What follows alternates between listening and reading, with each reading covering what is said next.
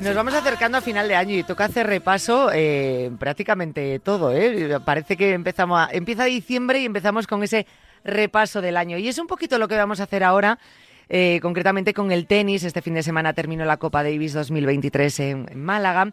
Eh, donde además Quirón Salud es proveedor oficial de los servicios médicos de la Copa Davis por tercer año consecutivo. Y vamos a hacer un, repaso de la Copa Davis y, de cómo llegan los tenistas a, final de año, ¿no? Eh, con esta competición que cierra un poco el, 2023.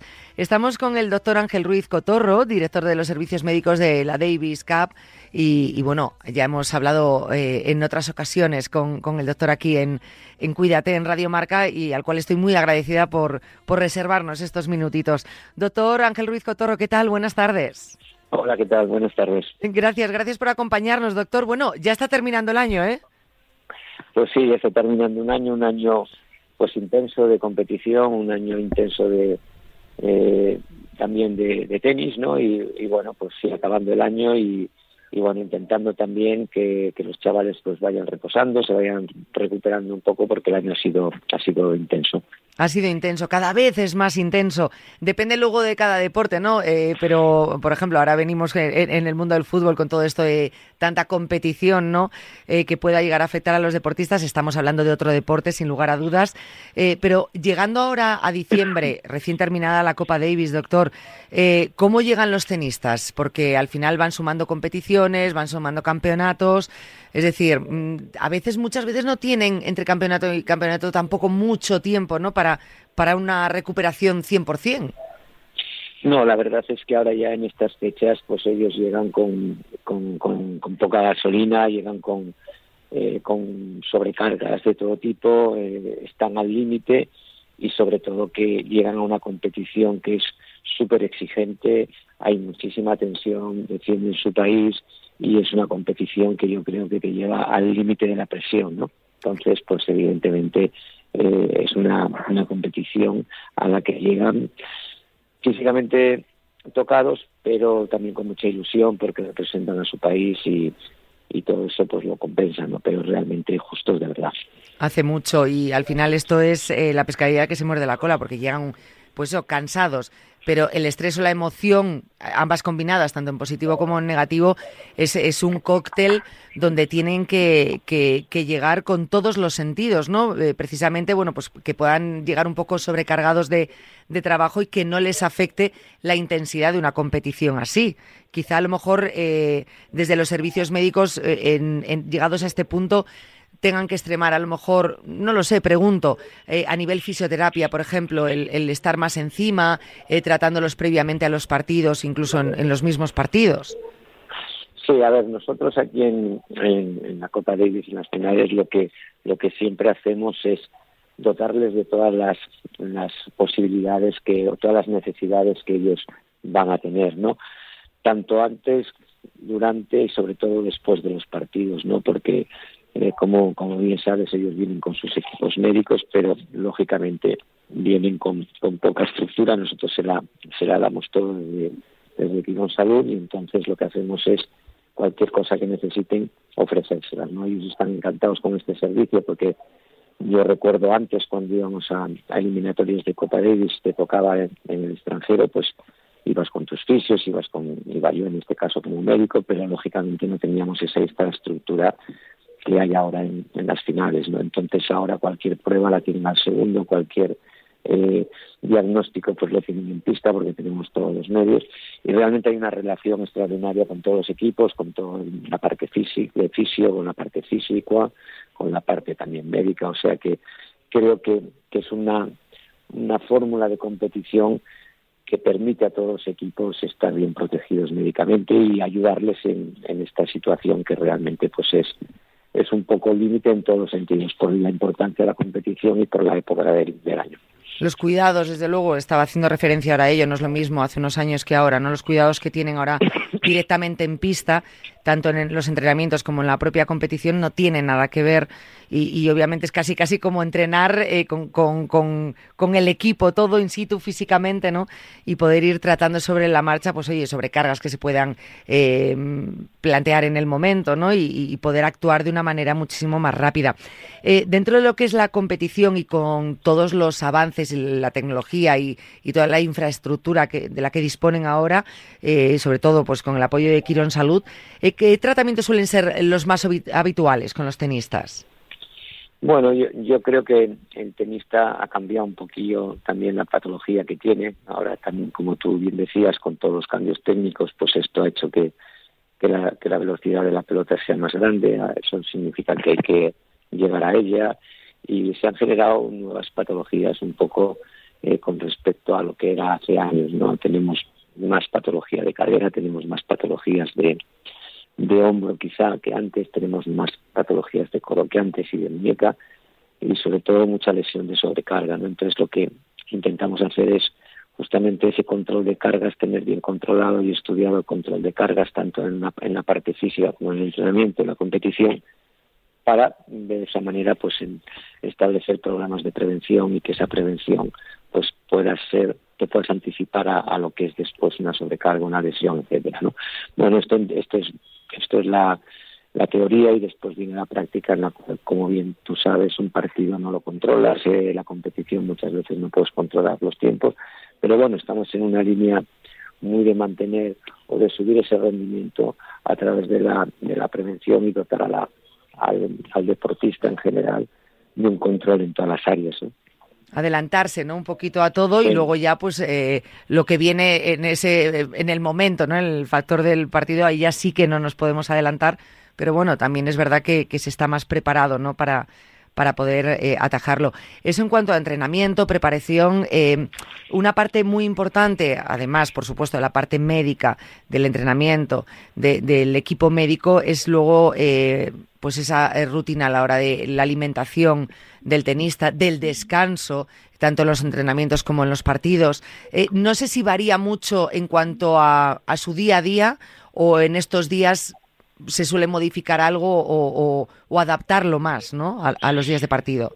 Bueno, yo creo que en esta competición, ahora que hemos llegado después de, que algunos jugadores han jugado el máster, de que venían muy, sobrecargados, no tienes una preparación tan exhaustiva como, como ocurría antes. Antes los equipos venían en Cota Davis ocho o diez días antes, entrenaban fuerte los primeros días y después, lógicamente, ya iban bajando el nivel. Ahora yo creo que los jugadores vienen aquí, entrenan evidentemente, pero dentro de una línea de conocer la pista, adaptarse a las condiciones de, de, la ciudad donde juegan, si hay altura, altura, si, no, si es a nivel de mar, a nivel de mar, y después la, la superficie y la velocidad que tiene eh, la pista, ¿no?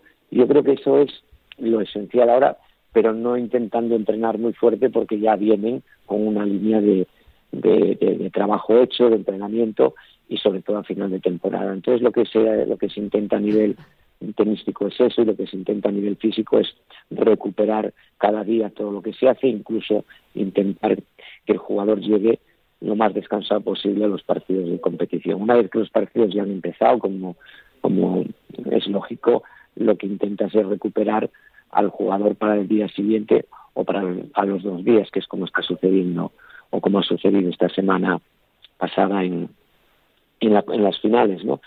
Entonces, bueno, pues mantener el jugador en la perspectiva para poder volver a, competir. Antes, como te decía, veníamos unos días antes, entrenábamos muy fuerte cuatro o cinco días y después poco a poco íbamos bajando, ¿no? Todo ha cambiado, ya no, ya no tenemos esas, esos ciclos tan grandes, tenemos microciclos y hay que adaptarse a las necesidades y a la, situación del tenis actual. Entiendo que, hablando de manera general en todos los deportes, eh, concretamente por supuesto en el tenis, aunque cada uno tenga sus especificaciones, em, que, se achaque mucho a que hay muchos partidos, muchas competiciones, en cuanto a que luego puedan aparecer lesiones, también es verdad que ahora eh, se necesita quizá con tanta preparación y cuidados médicos ya no se necesite a lo mejor tanto tiempo de recuperación, ¿no? Bueno, yo creo que la competición al final tú puedes controlarla, es decir, en algunos deportes no, en el tenis tú puedes controlar la competición en, cierto modo, es decir, eliges los torneos que tienes que ir y lo que sí que es evidente que a veces si esos torneos te van bien, pues cumples un calendario eh, regular. Si hay una, una temporada, en una parte de la temporada que no te va bien, pues lógicamente tienes que cambiarla, ¿no? Entonces, siempre estás en ese toma y, daca y al final del año pues has hecho muchos partidos o has competido muchas semanas y realmente aunque tengas más posibilidades de recuperación, más elementos, más, eh, más medios, digamos, de esa manera eh, la competición te mete en un estrés que, es difícil hacerlo. Lo que sí que tenemos es ahora con todas las nuevas tecnologías, pues, y cada vez iremos avanzando más en, ello, lo que es el control de cargas, ¿no? Las cargas internas, es decir, las cargas propias de, del entreno, de la preparación física y las cargas externas o las causas que te hacen, como tú bien decías antes, pues no comer bien, no, no dormir bien, etcétera, etcétera. Eso lo que nos mete en una perspectiva de tener al jugador en tiempo real cuál es la situación física, ¿no? Y eso nos ayuda mucho para entrenar más, para entrenar menos, para competir más o competir menos, ¿no? Y bueno, pues lógicamente en eso hemos avanzado mucho. Y tanto, y la verdad que es, es, es loable, es de aplaudir, ¿no? De que, se haya desarrollado tanto, ¿no? Los cuidados médicos de los deportistas. Yo cada vez que, que hablo con, con ustedes, doctor, con doctores, ¿no? Que están eh, a pie de pista, a pie de campo, alucino más, ¿no? Con cómo va cambiando. Aparte, ya casi casi podríamos decir que hay avances de un año para otro o, cada dos o tres temporadas no tienen nada que ver y es increíble, ¿no? Cómo se trabaja por el cuidado, sobre todo de los deportistas. Queremos mantener ese ritmo, por supuesto, en el tenis eh, o en el deporte, pero tenemos que hacerlo de una manera eh, adecuada y con, protegiendo la salud de los deportistas y desde luego se está haciendo y yo alucino. Yo no sé si es que alucino eh, muy rápido o no, doctor, pero lo cierto es que es tremendo. Cada vez que hace unos meses hablaba con usted, doctor, y yo, yo es que alucinaba y decía, madre mía, de lo que se dispone ahora. Si a los tenistas de hace 20 años les contásemos lo que iban a tener los tenistas de hoy, ni se lo creerían.